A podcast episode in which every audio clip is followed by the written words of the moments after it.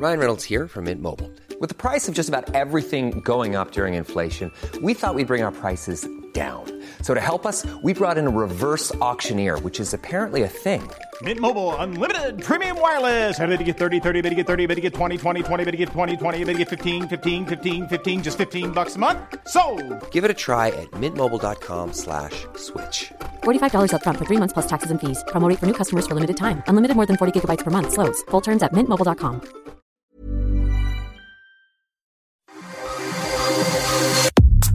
Nada más por convivir. Política, cultura y ocio con Juan Ignacio Zavala y Julio Patán. Iniciamos.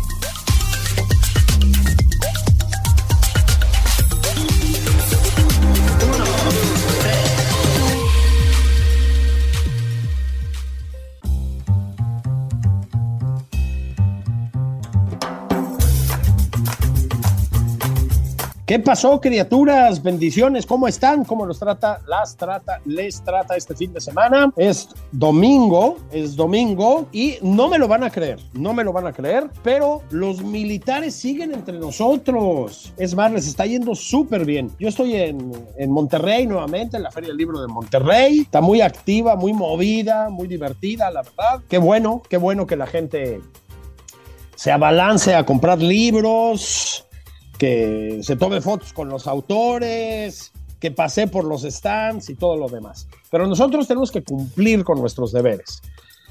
A ver, el tema de los militares, a mí me pareció que era necesario, ya sin chistes, eh, aterrizarlo.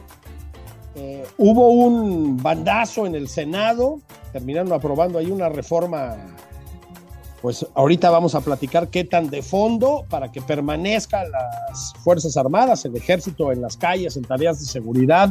Bueno, digamos, ya, ya estaban ahí, pero que permanezcan, pues no sé si decirlo de manera formal, jurídicamente formal, hasta 2028. Uy, yo no sé qué pasó en la oposición.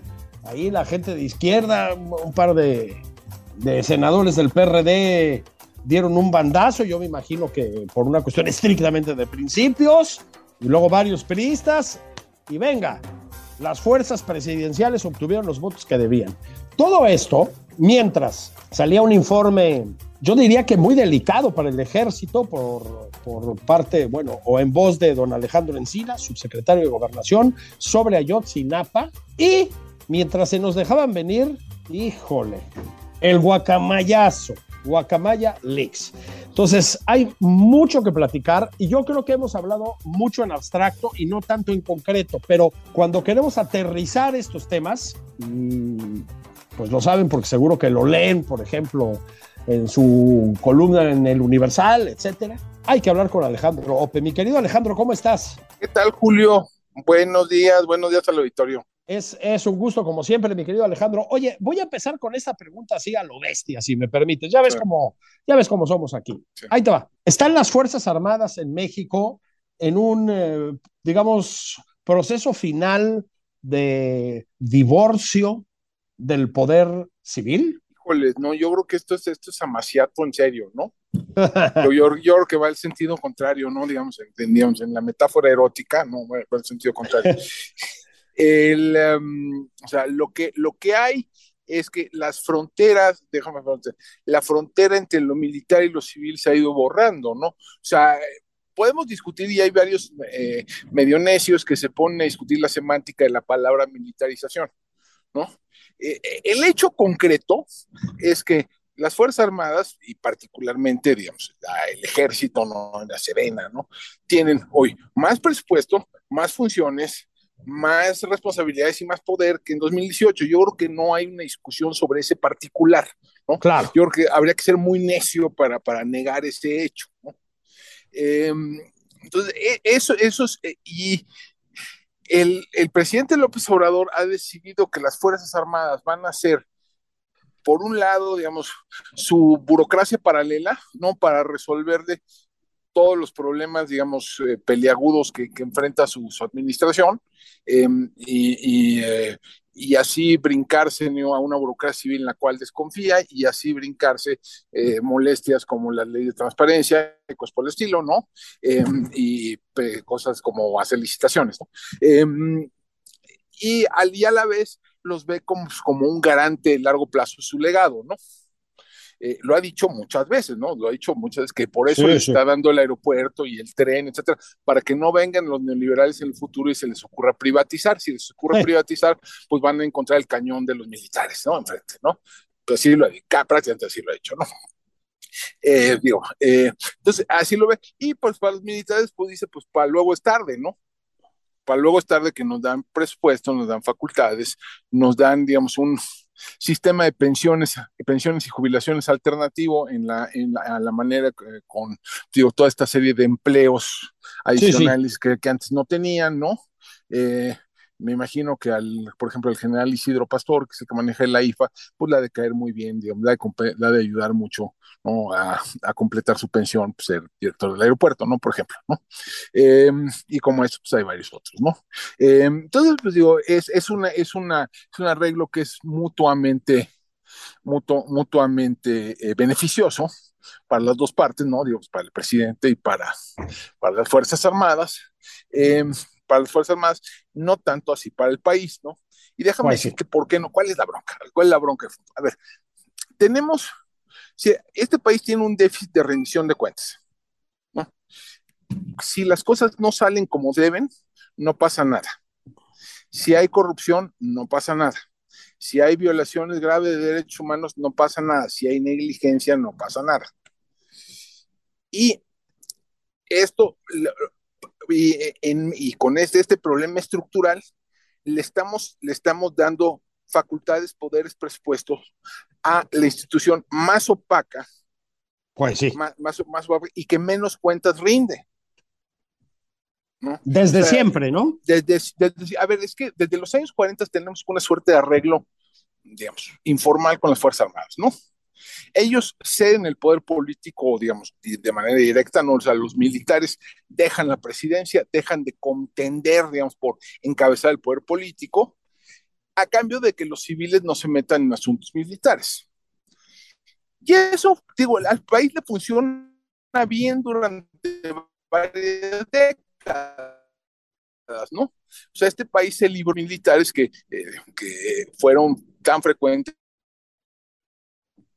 en, en, el resto de la región, ¿no? Esta, en México no ha habido una, una, rebelión militar abierta desde 1938. En España hubo en, claro. en, 1900, en 1981. Digo, para ponerte. No, para o sea, que nos no, demos no, una idea, ¿no? Nos demos, en Francia hubo un intento de golpe de Estado a los primeros años de De Gaulle, ¿no? Por ejemplo. Entonces, claro, digamos, claro, entonces, claro, digamos claro. No, no, no es menor este logro, ¿no? Entonces, sí le sirve el pero esa era una, es decir, nadie se mete, nadie se meta con los militares, no déjenlos que hagan su, sus ondas, ¿no? Eh, a cambio de que ellos no se metan directamente a la, a la, disputa por el poder. Y eso funciona bien en la medida en que los asuntos militares son una cosa como marginal, ¿no? Es relativamente limitado lo que hacen, ¿no? Entonces, el déficit de control, pues, es pequeño. ¿No? Cuando pues, es básicamente, era básicamente el lugar donde se encontraba el asesor y la PGR, ¿no? Eh, donde sí, sí. hacían algo de programas sociales y hacían erradicación y básicamente lo que hacían, ¿no? No había mayor problema. El problema es cuando les empieza a dar más y más y más y más y más y más facultades y más y más y más y más responsabilidades. Entonces tu déficit de control te viene creciendo. Entonces las áreas donde de política pública, donde no hay escrutinio, donde no hay control, donde no hay fiscalización, donde se, se lo encargas a una institución que básicamente se gobierna sola. Claro. Pues va creciendo. Que, que, en alguna medida en todo el mundo también, ¿no? O sea, siempre sí, sí. la cuota de independencia. Claro, sí, pero déjame ponértelo así. Como en México el, el control civil sobre las Fuerzas Armadas siempre ha sido particularmente débil. Sí, Dame, claro. Déjame darte dos datos concretos. En América Latina solo ha habido dos países que nunca han tenido un civil de ministro de Defensa. Uno es Guatemala y el otro es México. Claro, claro. Y segundo dato que, que a mí me parece bien revelador es que de 1946 a la fecha no ha habido un solo secretario de la Defensa Nacional que haya sido removido de su cargo antes de finalizar el sexenio. Pues sí, ese es un gran dato, ¿eh? Claro. O sea, no ha habido uno solo. Y de Marina, uno. Salinas así quitó al suyo por un caso de corrupción. Pero por lo demás, por lo demás ha sido de nuevo constante el, el, el digamos, esta suerte de autogobierno ¿no? entre las Fuerzas Armadas. Sí. Y, es el la única dependencia donde los salientes, ¿no? Donde el, equipo saliente le presenta al equipo entrante una terna. Claro.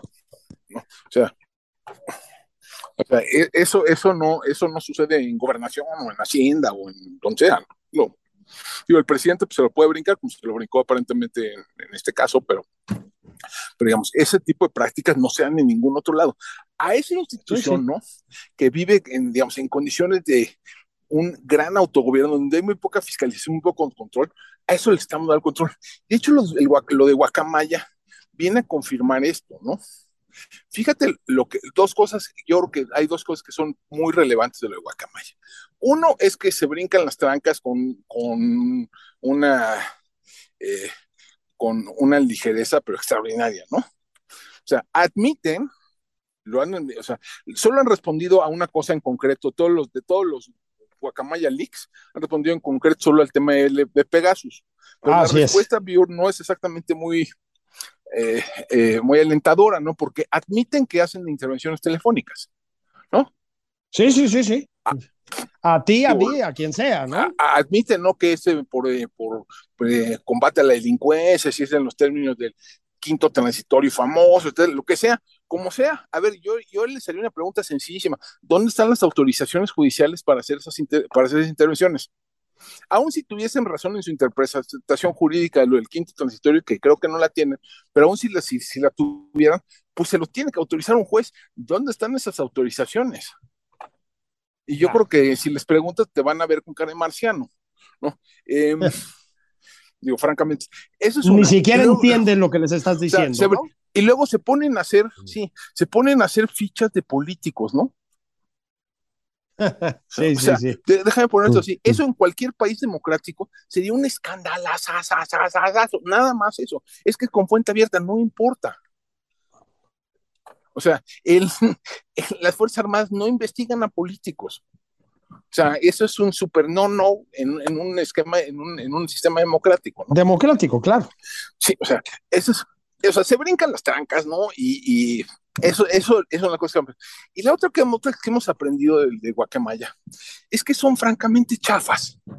Sí, malhechones, pues sí. Malhechones, o sea, déjame ponerte, este, nuestras Fuerzas Armadas no están so, bajo, con, eh, sometidos a presión externa, ¿no? O sea, no, no, no hay una amenaza existencial, ¿no? ¿no? Que, que, los obligue a modernizarse y estar ¿no? en, el, en la frontera del conocimiento militar. Y sí, no, no es el ejército no, ucraniano, pues, ¿no? O el de Taiwán, ¿no? O el claro. del Sur, o sea, o el Israel, ¿no? Una onda, no, no tiene eso. Y tampoco tienen, digamos, no hay un anclaje externo tipo OTAN que los obligue, ¿no? A, a adquirir una serie de estándares, ¿no? Tampoco tenemos eso no participan en misiones de Naciones Unidas ni nada por el estilo, prácticamente no. Entonces, pues tampoco tienen, tampoco se comparan con pares, ¿no? ¿no? Y no hay control interno y no hay supervisión externa y no hay escrutinio externo. Es la receta perfecta para tener unas fuerzas armadas de baja calidad. Pues sí. Y eso es lo que estamos descubriendo con Guacamaya. Sus que se dejan hackear de... como los hackearon, ¿no? Primero que, primero que se dejaron hackear como los que les metieron un gol de chilena desde, el, desde la media cancha, ¿no? Eh, dos, sus lo, que, lo, que, lo que revelan los, los contenidos ¿no? que, que, se han filtrado es que son, no son así como la, ¿cómo se llama? Eh, el ejército prusiano, ¿no? O sea, déjame poner todo así, no es, no es que. o sea, los productos de inteligencia que, han, que se han hecho públicos, pues son francamente malones. Sí, sí. Son de pobre hechura, ¿no? Son, no, no hay mucha sofisticación analítica en, en, en estos, en estos documentos. Eh, y, y, otra cosa, es, es un ejército que se, ve, que se ve al ombligo, ¿no? Prácticamente no hay nada. Fíjate, una cosa que me, me perdía mucho la atención, la ausencia de lo que hemos visto, ¿no? A lo mejor puede ser sesgo de los periodistas que tienen acceso a esto, pero también puede ser, digamos, una, una reflejo de los contenidos. Prácticamente no hay nada sobre defensa exterior. Sí, así es. O sea, es, o sea, pero sí te dicen dónde está el pitirijas y dónde está el tuercas, ¿no? Eh, pero no hay ningún tipo de análisis sobre las capacidades militares de Estados Unidos, de Cuba, de Guatemala, ¿no? De eh, eh, el entorno geopolítico, digamos, nada. Sobre Ucrania, sobre, no, elecciones aprendidas de Ucrania, no, nada de eso, ¿no? ¿no? Pero sí te dicen de veras dónde está, dónde está el churrumais, ¿no? O sea, claro. O sea, entonces es, es, un ejército volcado hacia el interior, eh, muy político, muy politizado, ¿no? Que, que eso no que, lo teníamos tan claro, ¿no? ¿Estás de acuerdo? No lo teníamos tan claro, pero, pero nos, a mí me queda muy claro que ellos ven como amenaza y como tema, digamos, legítimo de análisis la evolución política del país. Claro, claro. O sea, digamos, y, y, y las biografías de, de, los actores políticos. No es un eh, indicador de salud democrática de las Fuerzas Armadas. Sí, todo lo contrario, ¿no? Todo lo contrario, ¿no? O sea, y, y de nuevo, no es nuevo, es muy probable que no sea nuevo, es muy probable que además algunos de estos productos lo vengan haciendo desde hace quién sabe cuántos años, ¿no? Y se los quedan ahí, pues la verdad es que nadie los ve. no, sigo, pero pues, Estás dando una imagen terrible, caray. no la doy yo, la dan las, las, las, las, pues revelaciones. Sí. O sea, pues no, sí. no, soy yo, o sea, de verdad, es que véanlo, véanlo, véanlo, es que, mm. ¿no? O sea, el, el, análisis este de riesgo que hicieron para el aeropuerto internacional Felipe Ángeles es, no sabes si reír o llorar, ¿no? Sí, Donde ponen en, en, el mismo nivel de riesgo a Hezbollah, el cártel de Jalisco Nueva Generación, la Confederación Nacional Campesina y los colectivos feministas, ¿no? Así es, así es. o sea, dices, o sea, alguien que hizo eso, alguien lo hizo, hay una, lo que es interesante es que hay una metodología detrás de eso, ¿no? O sea, alguien ve eso, ve los resultados y no se le ocurre revisar la metodología, ¿no? O sea, lo pone en un cuadrito y se lo manda al jefe, ¿no? sí, pues sí.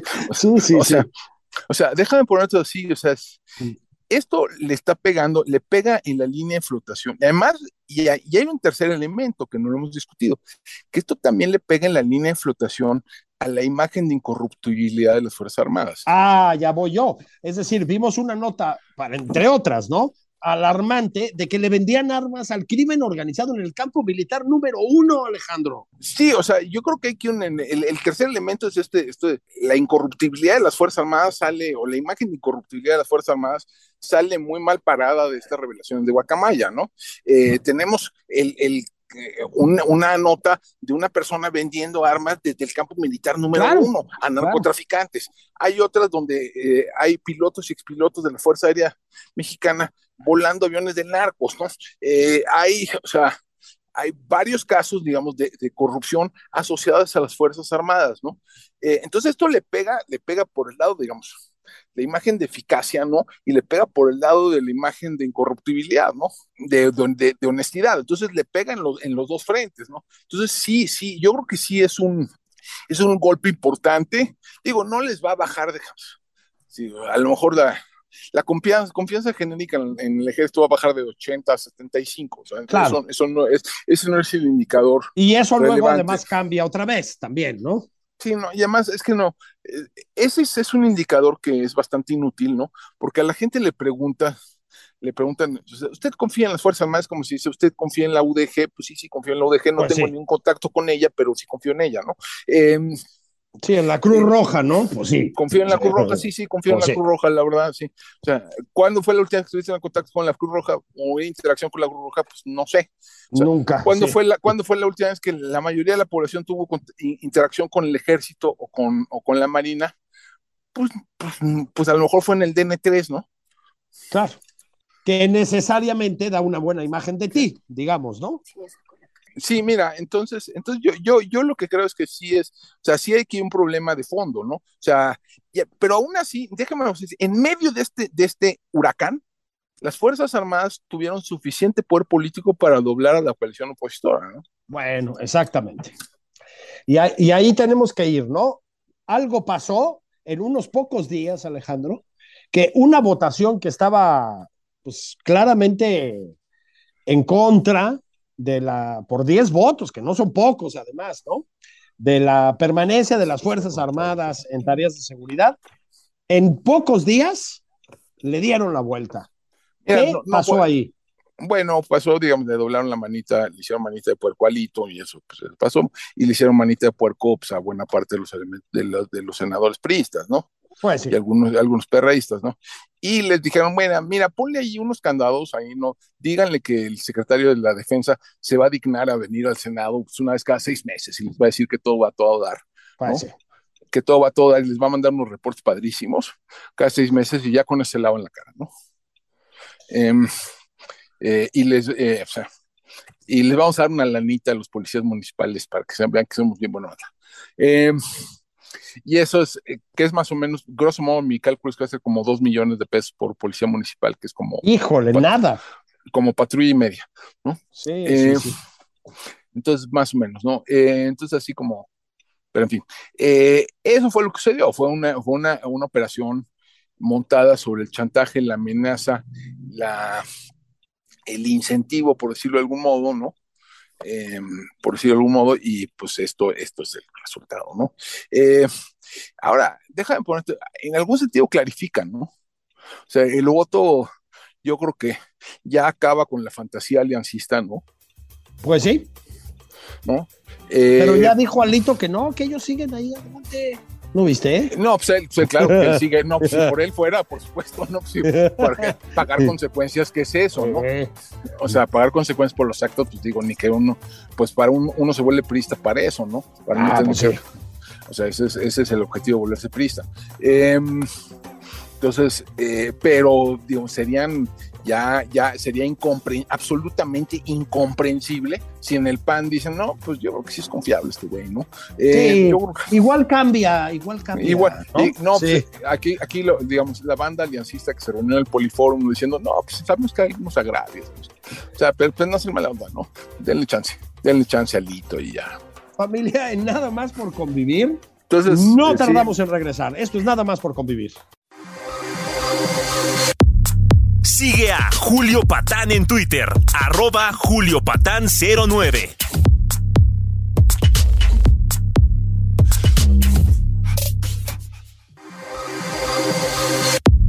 Esto es Nada más por convivir, una plática fuera de estereotipos con Juan Ignacio Zavala y Julio Patán.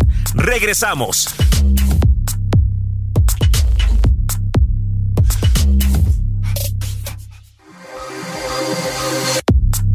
Ya estamos de regreso en Nada más por convivir. Aquí Juan Ignacio Zavala y Julio Patán.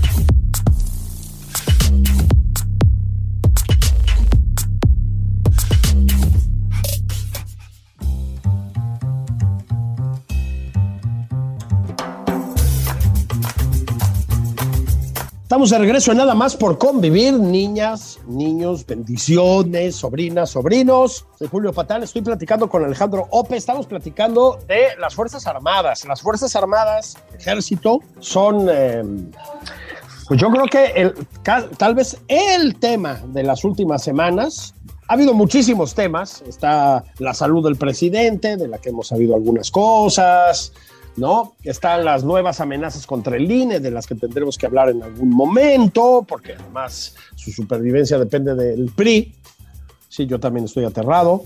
Este, hay muchísimos temas, pero el tema de temas yo creo que son últimamente las Fuerzas Armadas. Eh, ya les decía, se, se, se nos hizo saber por la vía del informe de Alejandro Encinas, pues que habían tenido en Ayotzinapa una participación, no todas las Fuerzas Armadas, claro, no, pero un, un grupo de militares, una participación directa en la desaparición de algunos de los 43 que fueron desaparecidos. Estuvo el, eh, pues el esperpento del Senado, del que estaba platicando justamente con Alejandro Ope antes del corte. Están los guacamayos. Hey, I'm Ryan Reynolds. At Mint Mobile, we like to do the opposite of what Big Wireless does. They charge you a lot, we charge you a little. So naturally, when they announced they'd be raising their prices due to inflation, we decided to deflate our prices due to not hating you. That's right. We're cutting the price of Mint Unlimited from $30 a month to just $15 a month. Give it a try at mintmobile.com slash switch. $45 upfront for three months plus taxes and fees. Promo rate for new customers for limited time. Unlimited more than 40 gigabytes per month. Slows. Full terms at mintmobile.com. Yeah, Alix, estabas platicándonos, Alejandro, pues de, pues de cómo proceden las Fuerzas Armadas en tareas de seguridad. A ver, te voy a preguntar esto. Hay un tema que sí se puede discutir coyunturalmente y, y, y de veras te lo pregunto. ¿Es viable, más allá de lo que pasó en el Senado, ¿no? Y más allá de la militarización encabezada por el presidente, ¿es viable sacar al ejército, al ejército y la marina de tareas de seguridad en este momento? ¿Es posible? En concreto, sí, por supuesto. Eh, a ver, no estamos hablando de estar en la calle. El ejército puede estar en la calle físicamente, ¿ok? Ese no es el punto. Lo que le estamos dando Sí, es sí. facultades de policía, ¿no? Claro, los soldados, claro. los soldados y, y marinos pueden hacer funciones de policía de manera legal. De eso se trata. Directamente, no con Guardia Nacional. De esa es la, esa es la discusión. ¿ok? Entonces la pregunta es, ¿cuántas funciones de policía le- ejercen hoy legalmente? Claro. Tú ves en las horas y horas y horas de discusión en el Senado o en la Cámara de Diputados, a nadie se ocu- nadie mencionó ese dato. A ver, ¿a cuántas personas ponen a disposición del Ministerio Público? ¿A cuántas personas, eh, eh. ¿En, cuántas, ¿En cuántos casos van a declarar ante un juez de control? ¿No? Eh, ¿Cuántas veces van con el Ministerio Público a solicitar una orden de molestia? ¿Cuántas a- orga- solicitudes realizan con un juez para una intervención telefónica? ¿no? Eso, de eso estamos hablando, ¿no? Eso es lo que Sí, hace sí, sí. ¿no? Mira, yo creo que si nos dan los números nos vamos para atrás, cabrón. A Eh, ver, a ver, hay una danos unos números, danos unos. Hay una chiva que se llama el Esfuerzo Nacional, hay una, bueno, una base de datos que se llama Esfuerzo Nacional contra el Narcotráfico, sí. que se lleva, que la, la lleva la, antes la PGR y Fiscalía General de la República desde hace 25 años. ¿no?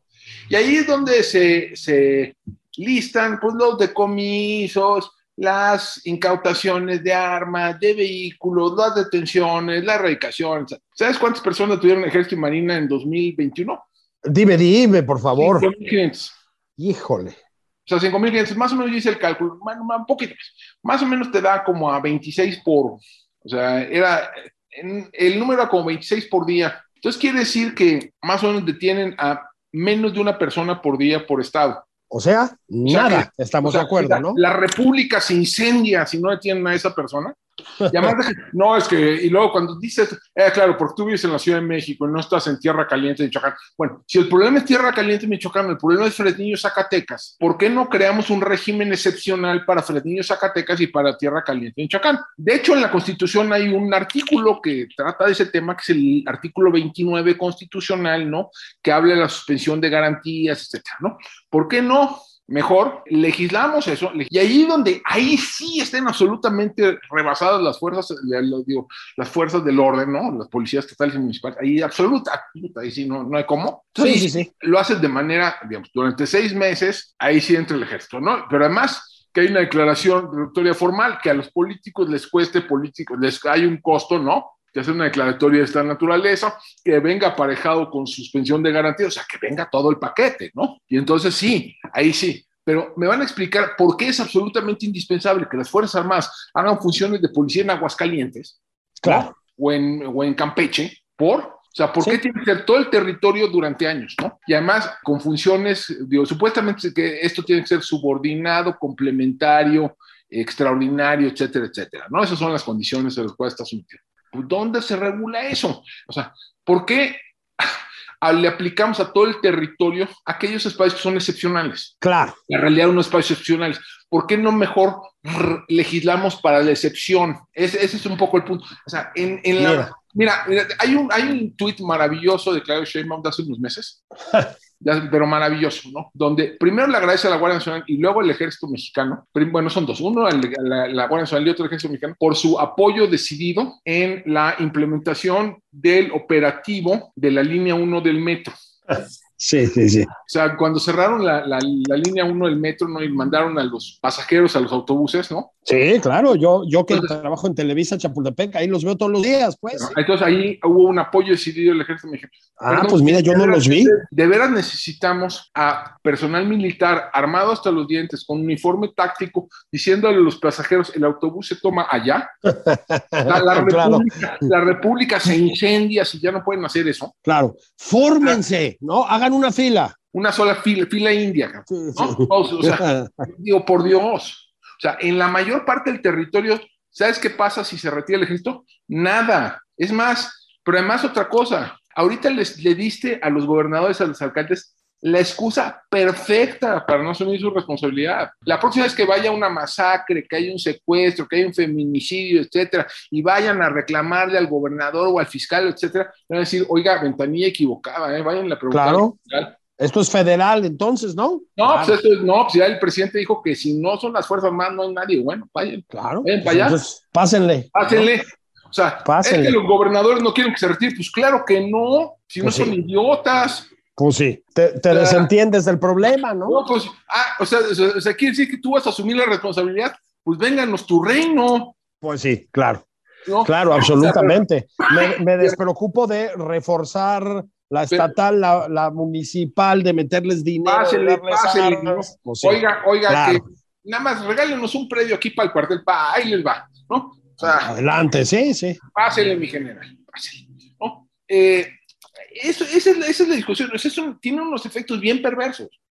No solo no ayuda, sino que eh, en el- de algunos bateos es contraproducente. De hecho, no hay un gramo de evidencia en 16 años de despliegues militares a lo largo y ancho del territorio, no hay un gramo de evidencia que muestre que a más despliegue militar menos incidencia delictiva.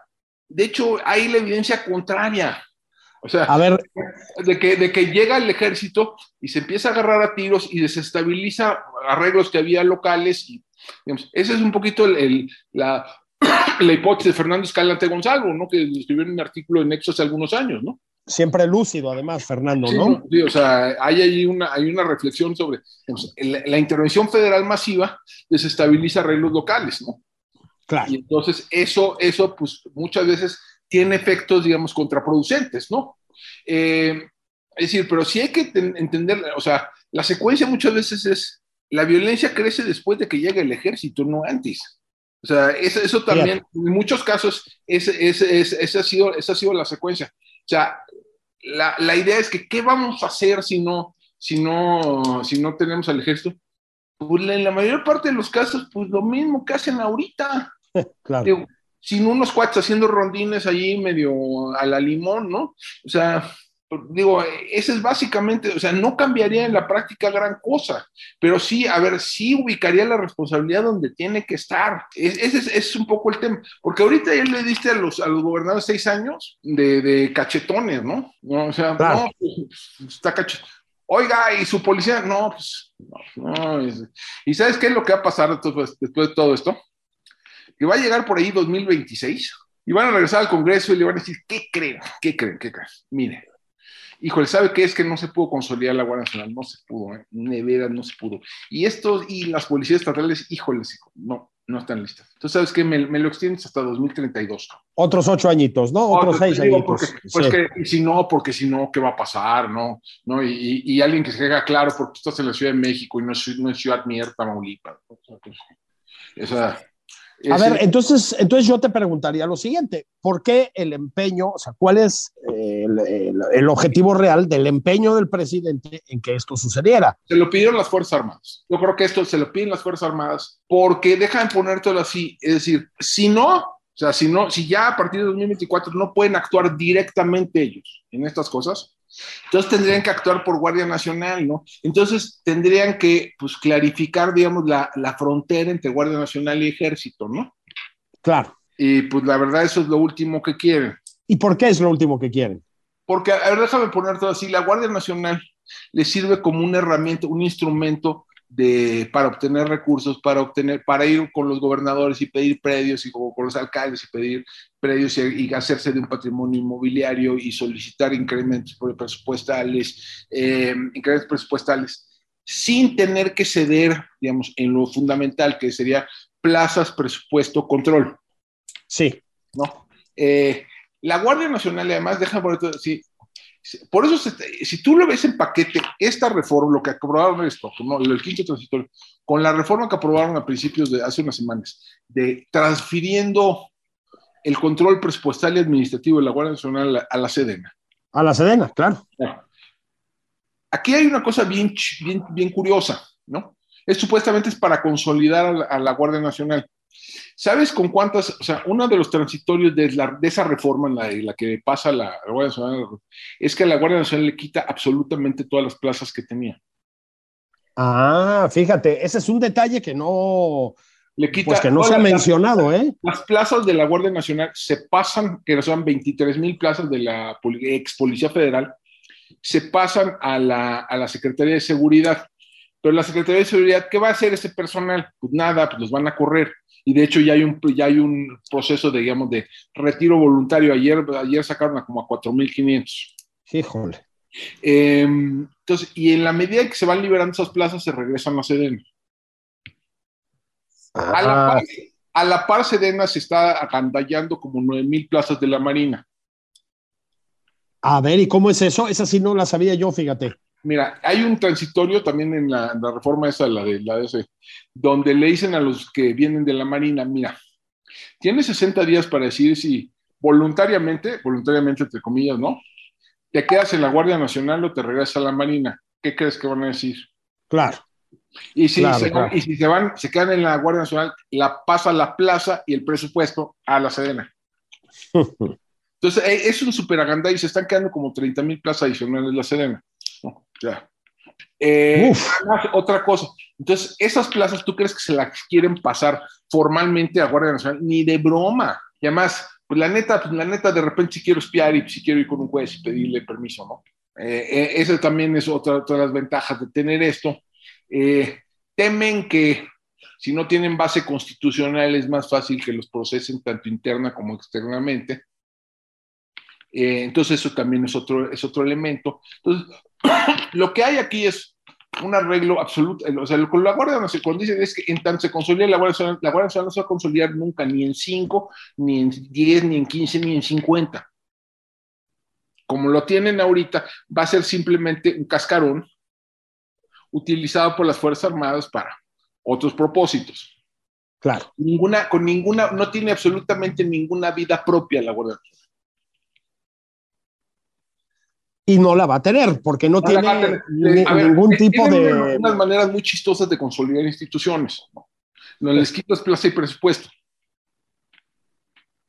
Claro. Sí, sí, sí, sí.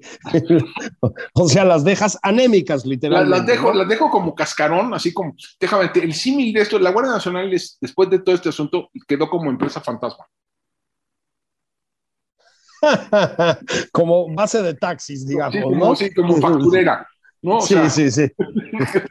o sea, básicamente, ¿no? donde todo el equipo, todo su personal, todas sus plazas son de Sedena, todas, una por una. Todas, todos los equipos son de Sedena. Todos los cuarteles son de Sedena. El presupuesto lo controla Sedena. Pues, pues sí, así como, qué brutos, no es que estoy igualito a la Guardia Civil en España, pues como que no, ¿no? No, no, no, no. Not quite, ¿no? Como dirían, ¿no? Entonces, este es un poco, el, el- es decir, y otra cosa, eh, luego esta discusión de, ¿y por qué, y por qué lo hace López Obrador si siempre fue tan antimilitarista? Es que no era antimilitarista, eso es falso, eso es mentira. Ajá, sí. A ver, muy bien, ahí está el tema. Cuéntanos esa mentira. A ver, si tú te vas a Wikileaks, invito al público a que se vaya a Wikileaks. Por ahí hay una conversación del entonces candidato presidencial Andrés Manuel López Obrador en 2006 con personal de la Embajada de Estados Unidos diciendo que sí, que él, él, él lo que va a hacer es va a sacar al ejército a, a hacer tareas de policía. O sea que 2000, después en 2000. nos mintió, para decirlo con todas sus letras, ¿no? Bueno, cambió de opinión, dicen, ¿no? Pero como dos veces, ¿no? Eh, y luego en, en- luego en el propio debate, si te fijas el debate presidencial de 2006, Él dice lo mismo. O sea, sacar al ejército es lo que se nos olvida un poquito. ¿eh? En 2006, usar las- al ejército en tareas de seguridad pública era como la posición de consenso. O sea, todos los candidatos, Bueno, sí, sí, sí. todos estaban más o menos de acuerdo con eso. Eh, eh, lo dijo López Obrador en el debate y es cosa de revisarlo. Eh, el, al al que fue, porque a otro no fue, ¿se, acuerdan? Eh, Sí, claro, claro. eh, Y luego, eh, entonces luego yo creo que adopta, digamos, esta, esta retórica más antimilitarista, más por una, digamos, decisión táctica que por una convicción firme, ¿no? Y además yo, yo tengo ahí una, una, una teoría, ¿no? O sea, que hay una gran afinidad ideológica emocional entre, entre el ejército mexicano, más el ejército que la marina, eh, y, y, López Obrador. El ejército se, se asume a sí mismo como el pueblo en armas. Ellos trazan su linaje a 1913. Sí, sí lo sienten así. Claro, o sea, sí lo trae, o sea, la Marina, si te fijas, es, es, un, es, un, detalle menor, pero no, pero muy revelador. La Marina sí traza su linaje a 1822. Sí. De hecho, ahorita están celebrando su bicentenario. Es cierto, ¿cómo no?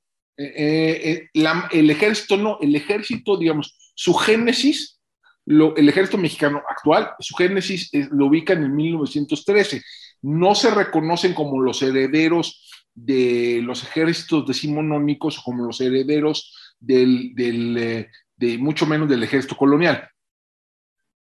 Así es. Institucionalmente ellos son el pueblo en armas, el pueblo uniformado, eh, como un trampolín de, de movilidad social, como, eh, que recluta fundamentalmente en el sureste del país y en las zonas marginales del país.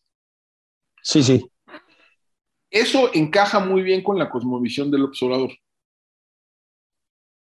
¿Cómo no? Esta, esta idea, pues sí, un poco de nacionalismo. Todos los nacionalismos son ramplones. Eh, hay, hay, una, hay, ¿no? exacto. hay, un, hay un recelo hacia el exterior, ¿no? Particularmente hacia los Estados sí, Unidos. Sí. Eh, entonces, en, encaja muy bien. Eh, añade, esto, digamos, más las razones instrumentales de las que hablábamos hace rato, ¿no? que llevan, digamos, a este acercamiento. Hay también esta razón, digamos, más emotiva, ¿no? Que, que lleva, que lleva al, al, al, al, presidente acercarse con el ejército. Fíjate cuántas veces ha dicho que una, ¿por qué le da, por qué confía tanto en el ejército? Pues dice, porque no es oligárquico. Claro. ¿No? Eh, sus, son hijos de campesinos, de, obreros, de campesinos, de claro, claro. De, ¿no? O sea, es, es, reclutan del pueblo, ¿no? es una expresión sí, sí. del pueblo. Eh, eso es, digamos, es, no es como otros ejércitos, no sé cómo imagina otros ejércitos, ¿no? Eh, cómo, cómo, imagina que son otros ejércitos y no sé por qué imagina que, digamos, que su, su eh, raigambre social es muy distinta a la mexicana, pero en fin, da igual. Eh, así lo imagina él. Entonces, yo creo que ahí sí hay también una cercanía interesante. Entonces, yo creo que nunca tuvo esta. Este, añade, yo creo que hay un último punto que es, nadie en el entorno de López Obrador, nadie, habló de manera eh, vigorosa, articulada, ¿no? Eh, en favor de la vía civil, ¿no? En la seguridad. Sí, sí. Eh, pues el vocero allí de ese asunto era, era durazo, ¿no? Pues ya valió, ¿no? Pues el señor, pues yo no tenía ni idea de lo que estaba hablando y pues, no, pero está haciendo un gran trabajo con la seguridad pública en Sonora, en su estado. Y del otro lado, va en la transición, va a ver al entonces general, dos titulares de la Sedena, el general Cienfuegos. Y el general Cienfuegos sí le presenta, para bien o para mal, una propuesta articulada. Esto que llamemos de la Guardia Nacional ya encaja con un proyecto que tenía la propia, la propia Sedena de crear una suerte de cuerpo intermedio que lo habían venido construyendo en la época de Cienfuegos con el llamaban batallones de policía militar. Ajá. O sea, esa es la base, sí, la, sí, sí. es la base institucional sobre la cual se construye la, la Guardia Nacional. ¿no? Eh, ese es el proyecto de Cienfuegos. O sea, la idea de que las policías no sirven de, de nada y, lo, y, y, y, solo el ejército puede resolver el problema de la seguridad, pues es una idea que viene del ejército. ¿no? Claro. Y, esa Fíjate, es la, ¿no? la, la, compra, la compra y, viene, digamos, de, o sea, yo, sé, yo llegué a escucharlo del propio Cienfuegos. Tú, la, tú, o sea, tú has sido testigo de eso. O sea, en varias ocasiones lo dijo en público y en privado. Sí, sí, sí, sí. En público y en privado, di, o sea, expresó su deseo de que sucediera una cosa así. Y, y han venido articulando institucionalmente, legalmente, intelectualmente esto desde hace un buen tiempo. Eh, entonces, había un proyecto de este lado y del otro lado pues no había nada. O sea, esto, Alejandro, ¿cómo echas esto para atrás? Mira, lo que pasa es que, déjame poner todo así. Yo creo que hay que distinguir dos cosas, ¿no? Eh, uno, digamos, son estas, las funciones propias de seguridad. Yo creo que hay, hay agendas alternativas, hay agendas que tienen que ver con encontrar fuentes de financiamiento para policías, que tienen que ver con eh, homologar salarios policiales, que tienen que ver con eh, cambiar las, los mecanismos de, de eh, formación, reclutamiento, ascenso y promoción en las policías, eh, tiene que ver con digamos, las funciones de las policías en términos del proceso penal, etc. Ahí hay una agenda específica que yo creo que sí está, se está empezando a articular de manera más ordenada que hace algunos años. Ok. Y, y, que ya entiende y que ya tiene, digamos, sus primeros resultados en el nivel municipal. Ok. Eh, esa es una. Pero la otra es cómo sacas al ejército de todo lo demás. Pues sí. Fuerza más de todo lo demás. Pues ahí yo creo que va a tener que ser un cash out, cabrón. De plano, a billetazos, pues, para decirlo ah, Déjame ponértelo así.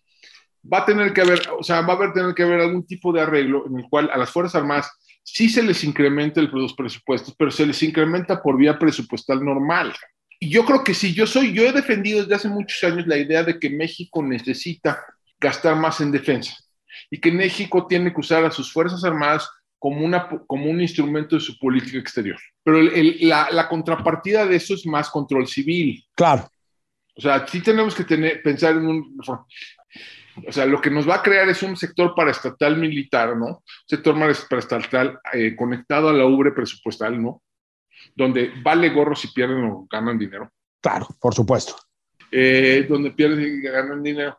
Eh, y donde distorsionan diferentes mercados pues eso, la única manera es decirles, manos, o sea, vamos a hacer un proceso de transformación de las Fuerzas Armadas de movilización y vamos a caminar en ese sentido. Y a la vez, déjame, de última instancia, sí hay que reimaginar nuestras Fuerzas Armadas. O sea, Puede ser. mucho este rollo que traemos es que, no, es que, pues, ¿para qué los queremos si, si no vamos a tener, no tenemos amenazas externas? Yo cuando oigo eso, les digo, ¿te cae? O sea, todavía Trump habló varias veces en público y en privado de la utilidad y de, su deseo de utilizar fuerza militar en México. Varias veces. Sí, así es. Hijo de la chica. ¿Por qué no hacemos nosotros lo mismo que en Ucrania? Porque llega y mira, declara, declara independientes, le, reconoce unas repúblicas ahí separatistas y, y, le entra con su ejército. ¿Por qué no hacemos nosotros lo mismo con México? Híjole. Eso lo dijo. Te hiela la sangre, ¿eh? Lo dijo, el señor puede ser presidente de Estados Unidos en 24 meses. Va a ser ¿Eh? un año. Te mando un abrazo, querido Alejandro. Muchísimas gracias, como siempre. Gracias, Julio. Un placer, un placer la victoria. Un abrazo grande. Y un abrazo a todos, a todas, a todes. Esto fue nada más por convivir, edición dominical. Gracias por estar aquí. No se me depriman. Todavía falta que empeore esto. Un abrazo grande.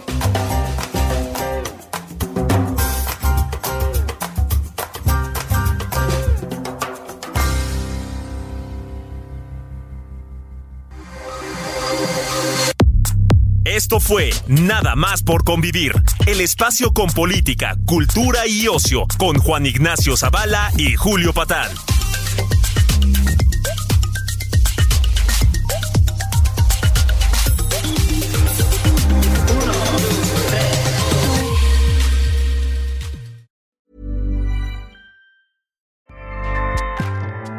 ACAST powers the world's best podcasts.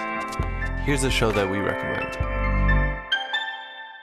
The Real Housewives is a guilty pleasure for most, but if you're looking to not feel guilty about that pleasure, tune in to Everything Iconic with me, Danny Pellegrino, where I break down all the messy moments and behind the scenes antics of Bravo's popular franchise. And on Everything Iconic, I also interview celebrity guests like Kelly Ripa, Kiki Palmer, Drew Barrymore, Cameron Diaz, and more about their guilty pleasures, their past work, and so much more. So if you're pop culture obsessed and find yourself watching way too much reality TV like me, tune in to Everything Iconic with Danny Pellegrino wherever you listen to podcasts. ACAST helps creators launch, grow, and monetize their podcasts everywhere. ACAST.com.